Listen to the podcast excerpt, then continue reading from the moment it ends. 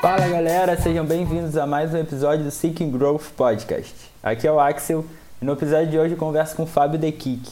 Ele é atualmente um dos melhores atletas de crossfit do país. Nós tratamos desde o início da sua carreira de atleta no judô, a transição quando conheceu o crossfit, como lidou com sua maior deficiência no esporte, a mentalidade necessária para se treinar sozinho todos os dias, sua experiência nas regionais no ano passado e sobre como foi a decisão de largar a profissão de engenheiro para ser educador físico. Esse episódio está demais, o Fábio é um cara sensacional. Infelizmente tivemos alguns problemas na gravação, então vou notar alguns cortes, mas a qualidade está ótima. Estiverem gostando do podcast, não se esqueçam de deixar uma avaliação de 5 estrelas no iTunes, um comentário positivo e compartilhar com seus amigos.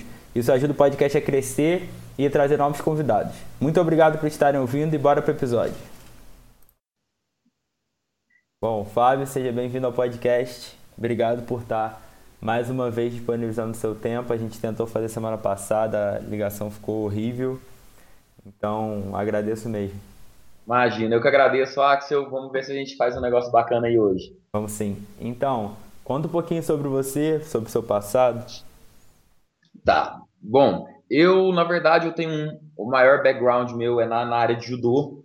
Eu treinei judô dos 8, 9 anos até 23 anos, que foi onde eu conheci o CrossFit. É, judô, eu cheguei a, a, competir um pouco alto rendimento, dediquei minha vida inteira, a vida inteira segurando peso, a vida inteira treinando de segunda a sábado, duas vezes por dia. E a partir de 2013, quando eu conheci o CrossFit, eu me apaixonei por essa modalidade e estou aí até hoje. Maneiro, maneiro. Então conta um pouquinho sobre como você conheceu o CrossFit, como você começou a praticar. Tá, vamos lá. Eu, na verdade, na escola eu tinha uma amiga, essa amiga, depois que a gente formou, cada um foi pro seu canto, quatro, cinco anos depois, ela formou em odonto lá em Araraquara. E voltando para Poços, ela mandou uma mensagem para todo mundo, galera, é, tô noivo, vou casar com um cara, esse cara aqui é de Araraquara, a gente tá indo morar em Poços e ele tá com uma modalidade nova, um tal de CrossFit. É, sabe aquelas coisas que envia, que envia para todo mundo? Falou assim, quem quiser aparecer para conhecer, tá à vontade. Eu fui o primeiro bobão lá que, que mandei mensagem querendo saber como é que era. Engraçado, eu fui realmente a primeira atleta no primeiro dia. Eu fui o primeiro cara a aparecer, o único. É, não tinha nenhum espaço do box. A gente foi no parque, num parque municipal aqui da cidade. Ele tinha uma barra, um par de anilha de 5 e uma bola. É, a gente treinava, fazia, ao invés de fazer wall ball, fazia airball. Não tinha parede para jogar. E foi daí que tudo começou e eu me apaixonei. Maneiro, que maneiro. E isso foi em 2013? 2013, exatamente. 2013. É, na época você, você, hoje em dia ainda, você trabalha com o quê? Tá, eu sou, na verdade, eu sou engenheiro eletricista, minha primeira graduação, 2011 eu formei engenharia elétrica e no final do ano passado eu me graduei em educação física. Então, desde quando eu formei nessa área, eu tô, tô atuando como engenheiro. É, eu fiquei, quando eu entrei na faculdade, há uns dois anos e meio de educação física, uns dois anos e meio, três anos atrás, quando eu entrei, eu comecei a estagiar lá na CrossFit Tribo. E desde o final do ano, faltando seis meses para terminar, eu tomei uma decisão na minha vida. Eu saí da empresa de engenharia, que era onde eu trabalhava, das seis às oito. Dessas seis às oito, no meu horário de almoço, eu tinha que arrumar. Além disso, eu dava aula às 6h45 da manhã, trabalhava da, das seis às oito, não, das oito às seis. No meu horário de almoço era o horário que eu treinava, depois saía, dava mais uma aula e treinava à noite. Então, estava muito complicado. E conversei com o Caê, que é meu coach, e tomei uma decisão na minha vida, sair da empresa. E hoje em dia eu basicamente me dedico parte física mesmo, estando presente fisicamente só com o CrossFit. Eu dou cinco aulas por dia, mas eu atuo como engenheiro também. É, eu tenho todos os softwares que eu preciso para trabalhar em casa, então eu trabalho como freelance. Ah, e ah. nesse tempo que eu passei no escritório, eu, eu acho que modéstia à parte, eu cheguei a trabalhar muito bem, porque eu saí desse escritório e todos os caras começaram a me procurar para fazer projeto particular. Então, até 40 minutos antes de estar falando com você, eu estava numa obra fazendo, fazendo uma vistoria, um laudo de aterramento. Então, tipo, eu estou sempre conciliando essas duas, nos meus horários vagos. Ou eu estou fazendo projetos é, aqui no na computador, ou, ou, projetos em campo mesmo, dentro da área de engenharia. Ah, que maneiro, que maneiro. E eu imagino é. que, que ter tomado essa decisão facilitou muito o, o seu dia a dia de treino. Cara, muito, muito. Porque, até voltando agora um pouquinho para o lado familiar, logo que eu casei, eu ainda estava tava no escritório. E eu não me tocava nisso. Eu tinha duas horas de almoço. Eu tinha da, das 11 a 1. Eu saía voado do, do trabalho, chegava no cross, na CrossFit umas 11h10, treinava das 11h10 até meio-dia e 20. Em 40 minutos eu tinha que voltar para minha casa, almoçar, tomar banho e voltar para o trabalho. É, era muito corrido. Eu tinha literalmente 5, 7 minutos no máximo para comer. E quando eu saí do trabalho, minha esposa falou assim: ó, melhor coisa que você fez, tipo, para mim foi fazer isso, porque ela ficava desde as 11 horas da manhã fazendo comida para mim. Eu chegava aqui em casa, não conversava com ela, comia correndo em 7 minutos uma comida que ela dedicou, que tipo que é o tempo de família mesmo, e eu tava treinando, tipo, buscando um sonho, sabe? Então, até esse negócio me tocou muito quando ela falou isso. Complicado, né? Muito complicado. É. A gente se pega nessa rotina maluca de, de correria e aí, às vezes não. Todos nós, né? Deixamos de dar valor para as coisas mais, mais simples. Pequenas, né? As coisas mais simples. E é tipo, muito engraçado isso. Então, vamos lá. Em 2000, de 2013, 2013 você conheceu. De 2014 para 2015, você teve um aumento do seu condicionamento físico gigantesco. A gente pode botar assim. De, de do é, Pelo Open, né? É, de 209. Você ficou em 209 no Open em 2014. Em 2015 você ficou em 21 Isso. Conta um pouco como é que foi esse ano, o que, que, o que, que aconteceu, se você começou a se dedicar mais, como é que foi? Vamos lá, então, Axel. Eu comecei em 2013, eu comecei exatamente na época do, do, do 13.1, duas semanas antes, se eu não me engano. Fiz a inscrição porque, tipo, fiz gosto de me desafiar, não sabia fazer nada. E, então foi só para divertir. Em 2014 eu estava um pouquinho mais condicionado, mas não tinha parâmetros ainda e classificava os 48 melhores da América Latina para os regionais. Eu fiquei em 209. Eu falei, caraca, acho que eu, que eu mando um pouquinho bem. Falei assim, vou dedicar. Foi nessa época que eu comecei a fazer tipo um treino separado, sem ser treino do box, fazer eu e meu coach, na verdade, muito menos eu, mas ele também, a gente não tinha muita experiência como tipo, na parte de CrossFit mesmo, ele era novato nisso não tinha experiência em periodizações, essas coisas. Então eu fui a cobaia dele. A gente acertou bastante coisa, mas a gente errou muito mais do que acertou. Mas isso foi bom para dar um norte. Então é, a gente foi tentativa e erro, foi experimental. E eu falei, puta, eu quero tentar entrar nesses 48. Chegou em 2015, cara. Tipo, eu falei, vou dar minha vida. Eu fiquei em 21, falei, beleza, entrei. Mas em 2015 não era mais Regionals, é, virou Super Regionals. Então classificava os 10 melhores da América Latina só. Então, ferrou, não adiantou nada. Mas foi uma evolução tremenda. Daí, acho que foi a partir daí que, que acho que minha vida pro CrossFit eu abri outra mentalidade. Foi em 2014 que, que eu tive meu primeiro TCB e daí para cima só deslanchou. Então, e aí você não conseguiu a classificação em 2015. 2016 você continuou tentando Continuei. individual. É, fiquei, fiquei, se eu não me engano, em 24, foi tipo uma média boa. Uhum. Mas não adiantou também classificavam só, só os 10 melhores, mas eu continuei nessa pegada de, de treino e cada vez me dedicando mais. E em 2017 você foi convidado para ir para o Team Moema e aí participar com eles, vocês conseguiram se classificar quando conseguiram ir para as regionais. Então conta um pouquinho dessa, dessa experiência, como é que foi? Cara, isso foi acho que um dos momentos mais legais dentro do CrossFit. Não só a classificação, que óbvio eu queria estar lá, mas muito antes, o pessoal só vê a classificação. É, desde quando eu recebi a ligação ou a mensagem do Rodrigo Rocha, que é o coach da manhã, falando assim, Fabinho, você tá afim de fazer parte da nossa equipe? A gente está precisando de um terceiro homem e você se encaixa nessa peça perfeitamente. Eu, quando comecei o CrossFit, eu tinha o pessoal da Moema como ídolo, eu era fã deles. É, 2014, início de 2014, teve CrossFit, torneio CrossFit de verão, que foi na praia. Foram duas semanas, uma semana com a equipe A, outra semana com a equipe B. A equipe A da Moema na primeira semana foi campeã. A equipe B da Moema na segunda semana foi campeã. O Tarso classificava para os regionais todo ano e metia o pau, passava o carro. Então eu era fã deles. Tipo, os caras, igual você vê o Cristiano Ronaldo, o Cristiano Ronaldo para mim era tipo, o Tarso, era a Carol, era a Marina, era a Vivi, era um time sinistro. E quando eu recebi essa mensagem do Rodrigo, eu não pude negar, sabe? Foi, acho que a melhor coisa que já me aconteceu dentro. E dediquei de corpo e alma para estar tá lá foi é muito complicado porque para se enquadrar nas regras, você tem que treinar mais da metade da semana no box que você está afiliado. Eu, como nesse ano estava afiliado por lá, eu teria que treinar três vezes na semana em Moema. Nossa planilha de treino era de cinco, cinco vezes. Então eu viajava, saía daqui da minha cidade seis horas da manhã toda sexta. Eu tinha duas semanas de casado. Eu deixei minha esposa de lado, fiquei cinco meses sem passar um final de semana com ela. Saía seis horas, treinava lá sexto dia inteiro, sábado dia inteiro, domingo dia inteiro. Chegava domingo à tarde, cinco horas da noite, pegava o ônibus, chegava aqui nove, nove e meia da noite, sabe? Mas eu não arrependo de nada, foi muito bom. Parabéns pela, pela classificação, né? esse ano. Pela... E lá nos Estados Unidos, como é que foi? Foi, foi uma boa competição? Caraca, foi realmente foi... diferente do que a gente tem aqui no Brasil quanto à organização, esse tipo de coisa? Ah, primeiro, primeiro que é outro nível, é outro mundo. Tipo, os caras todos que você vê na, na internet aí, os caras atletas de games, os caras estão do seu lado.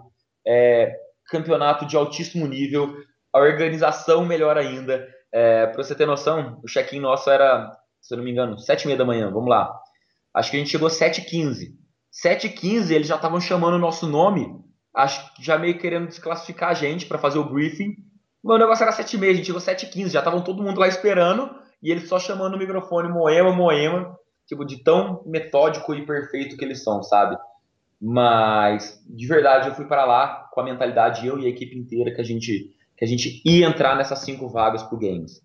Mas a gente teve um incidente três dias antes da viagem, a gente ia viajar no domingo, uma semana antes do Regionals. Na quinta-feira, a Carol, atleta nossa da equipe, ela foi fazer uma gravação para uma empresa que ela é patrocinada. O pessoal falou assim: ah, faz um pull-up aí pra gente, pra gente filmar. Ela pulou lá fria, foi fazer um pull-up, a gente ia viajar no domingo, isso foi na quinta. Fez um pull-up, no que ela pulou, ouviu uma estralada, ela rompeu mais de 50%, se eu não me engano, do latíssimo do grande dorsal. É, a gente foi viajar sem ela conseguir mexer o braço e a gente já sabia que isso aí seria tipo, um problema grande pra gente. Mas independente disso, a gente ficou em 20 ou 21, sabe? Mas com gostinho de, de que quero mais. Não sei lá no presencial se a gente realmente conseguiria entrar no top 5. Mas eu acho que para um top 7 a gente conseguiria brigar bem. Então, do top 7 para o top 5, se a gente se a gente tivesse num dia bom, a gente conseguiria entrar, sabe? Mas foi uma experiência louca. É, eu até conversei com o Rodrigo, com o Rodrigo sobre isso, quando a gente, quando a gente conversou e tal, e ele falou, né? E aí eu perguntei para ele é, como que ele se sentiu e qual foi o papel dele, porque ele virou, ele é o coach de vocês, era o coach de vocês, então ele tinha que meio que se abstrair disso e tentar deixar vocês o mais motivado possível para conseguir performar, né? E uhum. do, do, lado de vocês, como é que, como é que foi isso para você? Cara, a princípio foi tipo foi um baque muito grande. Porque eu falei, porra, tipo, três, não, cinco meses treinando pra caralho.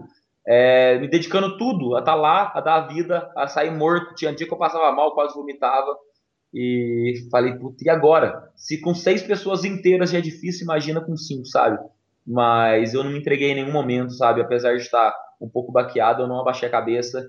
E eu sei que eu fiz meu máximo e eu, de uma certa forma, o Rodrigo no papel dele e eu no meu papel de estar lá. Eu acho que sempre quando eu podia, eu tentava dar palavra, falava assim, galera, não sair daqui à toa. Mesmo assim, não importa, a gente tem potencial para ir. E, e a gente tentou, acho que a gente fez o máximo que dava nessa ocasião. Eu acho que é esse que é o, o importante, né? É. Para qualquer um, diante de adversidade, é dar o máximo que você consegue dar. Não, você não vai mudar o que já aconteceu, não adianta. Exatamente, não existe o si, né? Exatamente. É... É. Bom, então vamos lá. É, 2018. Vamos falar primeiro da toda a temporada, todas as coisas, todas as competições. E aí depois a gente vem quebrando outras coisas. É, 2018, como é que tá a preparação? Como é que foi a preparação e como é que como é que está sendo o Open? Tá. É, vamos lá. Eu tive o convite de novo no final de, de, de 2017 do Rodrigo para fazer parte da equipe.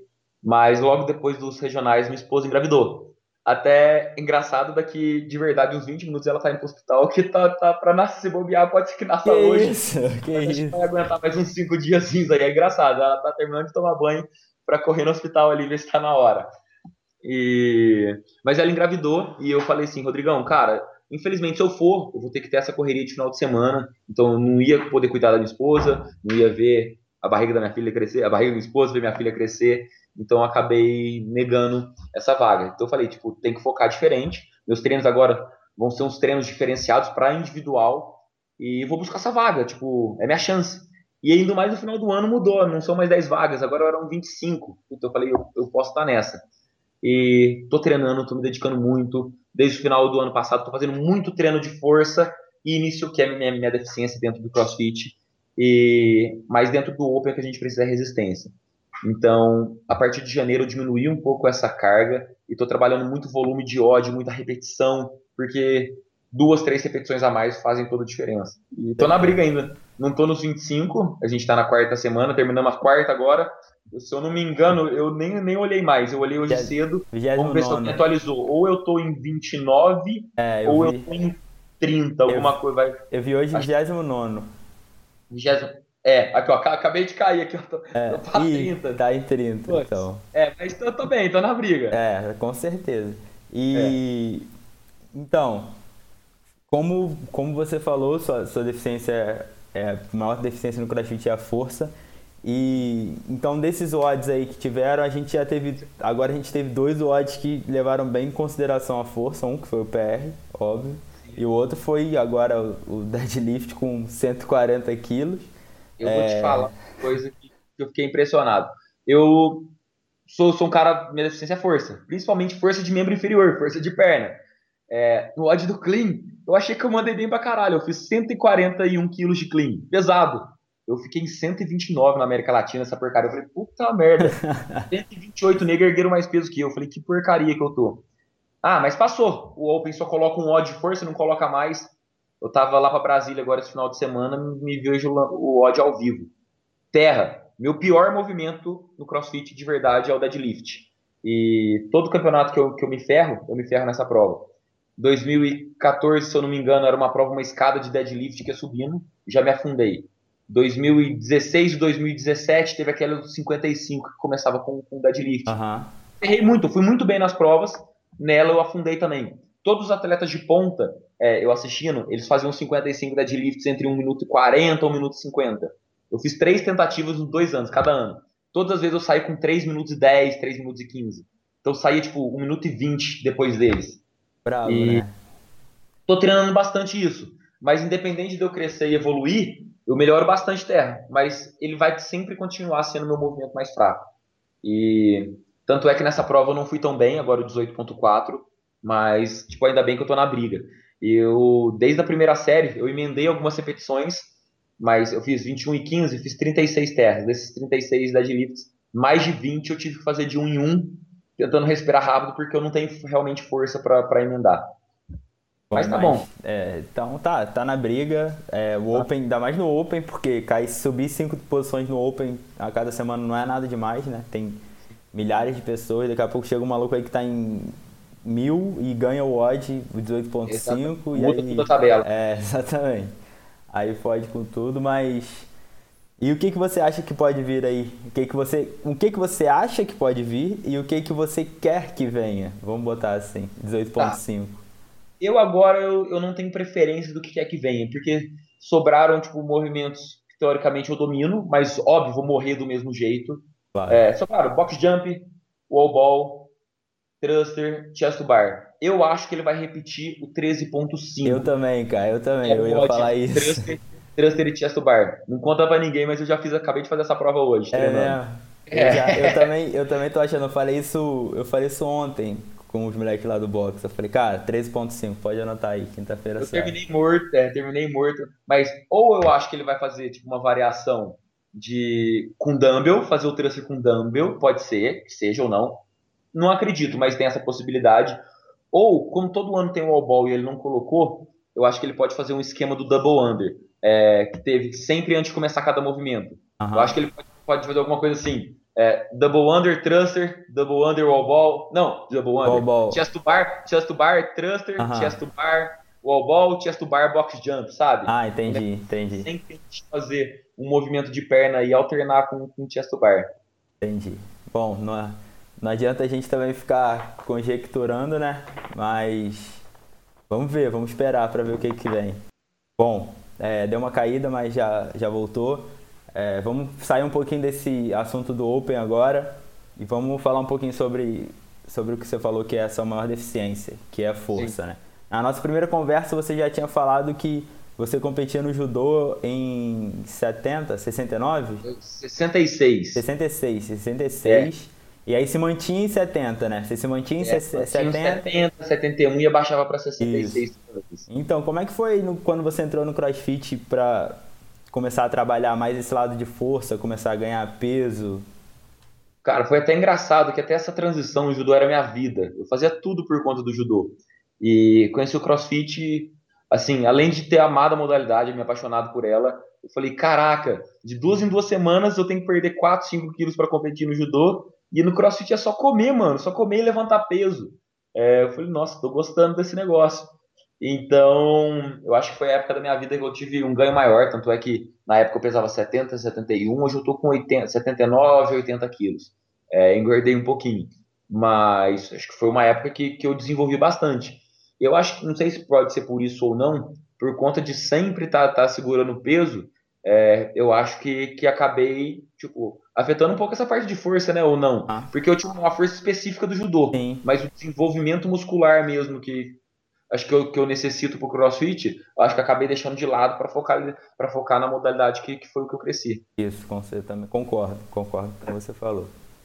É, e aí, quando você entrou no crossfit, você, você decidiu, ah não, vou fazer crossfit e eu preciso ficar mais forte. Vamos começar com o treino. Como é que foi o, o treino? Você fazia, continuou fazendo muito odd ou você diminuiu um pouco nos odds e focou mais no trabalho de força? A, primeira parte, quando eu comecei a, a realmente a, a, treinar, eu fiquei tipo um ano e pouco fazendo só treino de boxe, não tinha nada específico. Ah.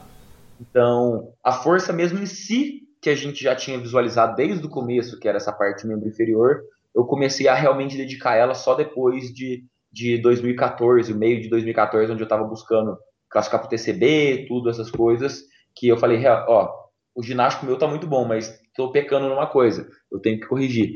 Foi onde a gente começou a agachar bastante, é, fazer vários exercícios acessórios, focando mesmo esse, esse ganho de, de massa muscular e, e resistência muscular para membro inferior. Maneiro. E você consegue dar algum exemplo de, do que vocês fizeram? Coisa nada demais, tipo, Focou em um é. exercício, focou fazendo um tipo de treino, alguma coisa assim? Vamos lá. Um negócio muito bom que ninguém dá valor para melhorar realmente o deadlift. Eu faço, eu melhoro, mas continua sendo meu movimento mais devagar. O próprio Good Morning é um movimento muito bom para estabilização de lombar, para fortalecimento de toda a nossa cadeia posterior. Good Morning é muito bom. GHD, trabalhando dorsal para GHD, é muito bom. Um movimento que a gente faz bastante também para exercício de força é, tanto front squat quanto back squat, que eles chamam de recovery. É que a gente começa lá embaixo, coloca ela na caixa lá embaixo, já sai na posição final e faço só a força mesmo de, de a, a fase, fase positiva do movimento, que, dificulta muito mais os nossos exercícios, sabe? Tem esses e tem vários outros também. Maneiro. E você, você já tinha falado, não sei se você falou nesse também, você faz um, um períodozinho de off-season, né? Sim, que esse período meu de off-season é essa parte realmente que meu condicionamento vai lá embaixo e eu acabo tipo deixando faço odd duas vezes por semana só e o resto é só maromba. Como diz o pessoal em São Paulo que gosta de falar muito que eles falam que vão blindar. Isso. Gostam de blindar mesmo. Isso. Deixa o card de lado e quer blindar a musculatura. Maneiro, bom.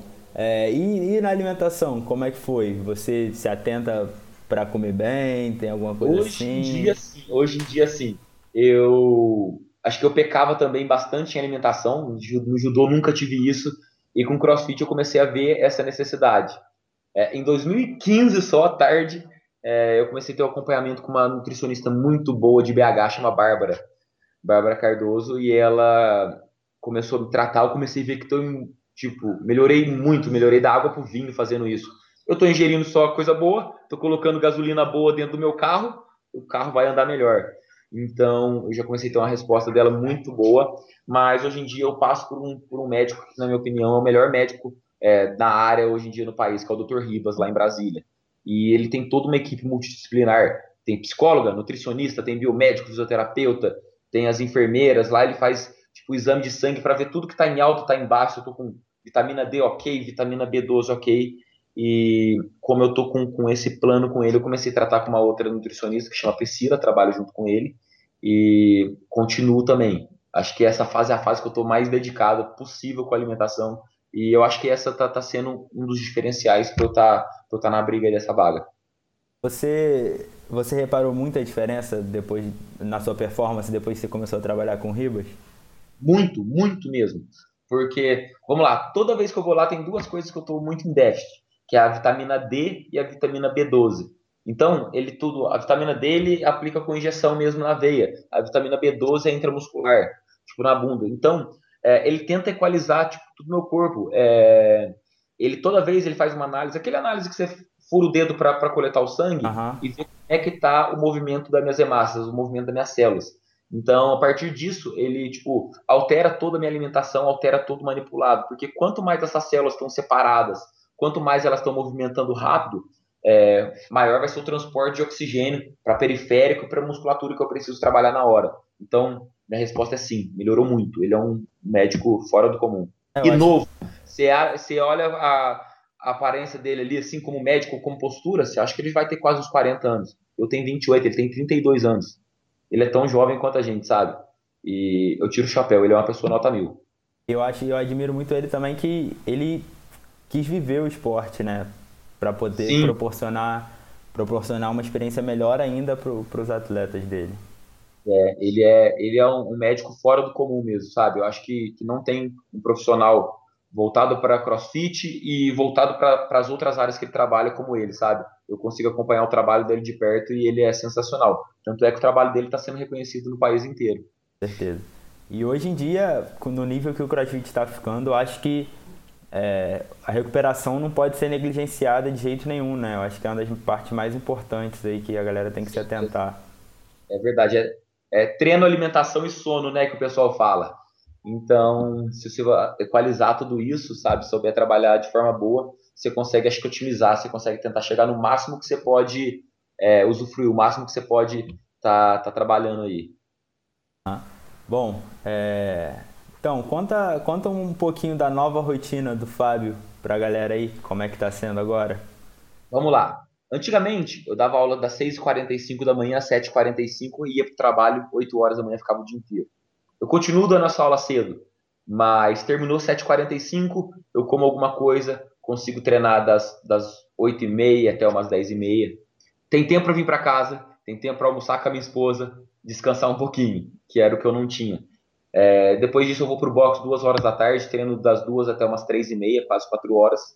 Quatro horas da tarde eu dou quatro aulas. Quatro, cinco, seis e sete da noite. Oito horas da noite eu pego e venho para casa e consigo descansar. Que antigamente eu não conseguia também, porque eu dava aula das sete horas da noite quando eu estava no escritório, terminava às oito, a segunda sessão minha de treino tinha que ser esse horário. Então eu ficava treinando das oito até uma... Mudando, mudando um pouco a, a, a linha, vamos passar para a parte final. E quais são os planos do Fábio para o futuro? Principalmente agora que sua filha está literalmente quase nascendo, né? É, cara, eu sinceramente não sei daqui para frente, mas eu não vou abandonar o CrossFit de jeito nenhum. Eu vou tentar competir alto nível até onde, onde eu aguentar. É, eu sei que cada vez fica mais difícil. Agora com a minha filha vai ficar mais difícil ainda. Mas tem aquele fé da mãe do Gui Domingues. O cara acabou de nascer a filha dele, a filha dele nasceu agora e, e ele tá, tipo, tá em segundo na, na América do uhum. Sul, sabe? Então não tem essa desculpa, eu tenho que tentar manter igual. Vou até mandar uma mensagem para ele já já, falar, cara, você ferrou com a minha vida, hein? Mas nem... se conseguir alto nível, tá ótimo. É, não Mas tem nem desculpa, né? É, é. Meu objetivo é continuar, tipo, mais longe possível. Maneiro, maneiro.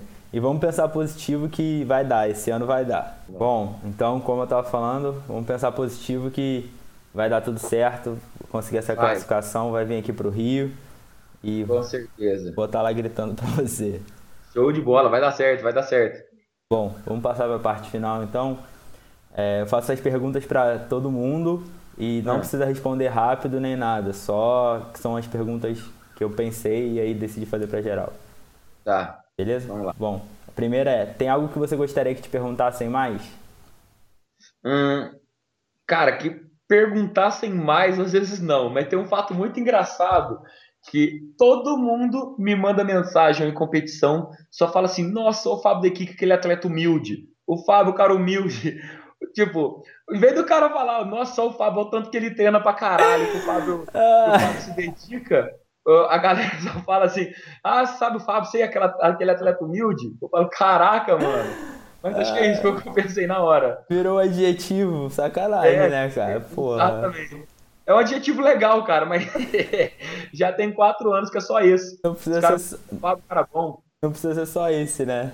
Não precisa, pô. Eu fui melhorando sempre. Com TCB em 2014 fiquei em nono, 2015 em sexto, 2016 subi no pódio fiquei em quarto. Com certeza. É, passado eu meio que me ferrei, mas só que tô na briga ainda, eu sou bom ainda, não sou humilde só não. Óbvio que é. É, vamos lá, segunda. Tem dois ou três livros que você recomenda em qualquer área? Pô, cara, eu gosto, faz um tempo que eu, que eu tô pecando com leitura, mas tem um autor que eu acho sensacional, que é o Dan Brown, o cara que escreve o Código da Vinci. Os dois livros dele que, que eu acho sensacional são os dois primeiros. É, Fortaleza Digital e Ponto de Impacto, sabe? Mas todos deles são excelentes, mas esses dois primeiros que ele lançou é fora de série. Eu já li Código da Vinci, é, Anjos Demônios e Inferno. Eu queria é comprar a Origem e é. vou ver esse daí. Fortaleza Digital eu já tinha visto já, mas eu não, não cheguei a comprar. Caraca, é excelente. Ponto de impacto também. A principal lição que um coach e um atleta devem tirar do, do que a gente falou aqui hoje. Tá. É, eu acho, como, como eu estava te falando, que independente da vitória ou da derrota que você tem dentro de eventos, que a gente está tá, tá vivendo dentro de eventos, competições. Eu acho que a gente acaba aprendendo sempre, acho que mais ainda na derrota. Independente do resultado, é, a gente tem que usar aquilo como algo construtivo para a gente, não deixar aquilo abalar e utilizar aquilo para a gente estar tá sempre nos fortalecendo.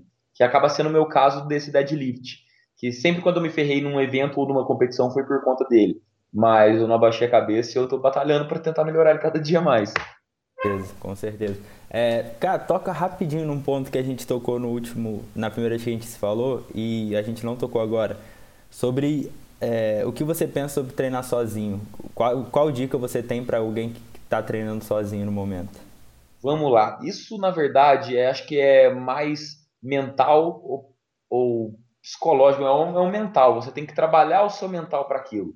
Porque a única vez que eu tive companhia mesmo para treinar foi durante a Moema, em 2017. Mas esses outros quatro anos, eu passei quatro anos inteiros treinando sozinho. Então eu acho que a gente tem que pensar é, por que, que eu comecei a fazer aquilo? Ou aonde que eu quero chegar?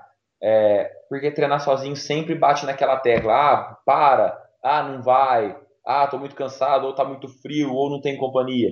Então, você tem que, acho que, pensar realmente nesse propósito.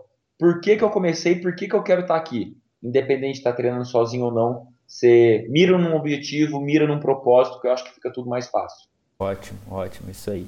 Bom, quarta pergunta. Um conselho sobre algo que você aprendeu com sua vida até hoje. Eu aprendi com a vida, eu acho que, que é sempre batalhar mesmo em, em busca de um sonho. É, eu me formei em engenharia elétrica e não satisfeito com isso, cara. Tipo, meus sempre fui apaixonado por esporte, gosto de engenharia também mas eu podia muito mais estar tá, tá cômodo como uma profissão de engenheiro, todo mundo fala que é uma profissão onde você está muito mais bem sucedido, mas eu não acomodei, tipo, então brigue pelo seu sonho. É, fala que engenheiro ganha mais do que educador físico? Pode ser que sim, pode ser que não, mas tem uma frase muito legal que eles falam que, que quem trabalha com o que gosta, não trabalha, né, se diverte. Então eu estou muito mais feliz, muito satisfeito hoje em dia com isso, eu ter corrido atrás desse sonho, do que ter me acomodado lá no que eu tava. Fiz essa pergunta esperando que você falasse sobre isso. É mesmo? Ah, que bom, Foi. então. Foi. Show de bola. Muito bom. Então, para finalizar, o nome do podcast é Seeking Growth. Então, o que significa buscar crescimento para você? Hum, isso acaba caindo mais na questão 3.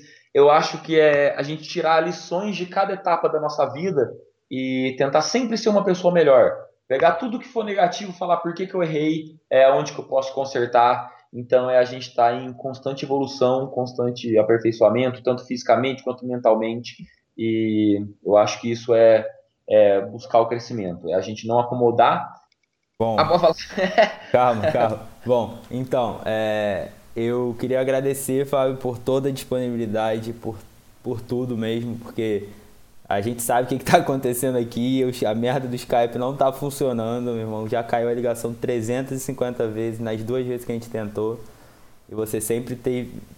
Você tem, sempre se disponibilizou para tá, para marcar outro dia, para fazer outra hora.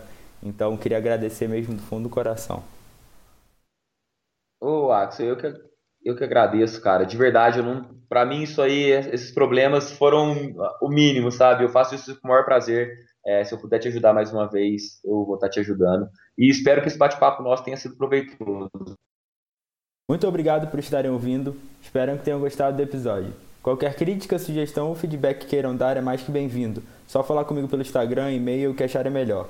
Se der, passa lá no iTunes e deixa a avaliação de 5 estrelas para nos ajudar a chegar a mais pessoas. E até semana que vem. Abraços!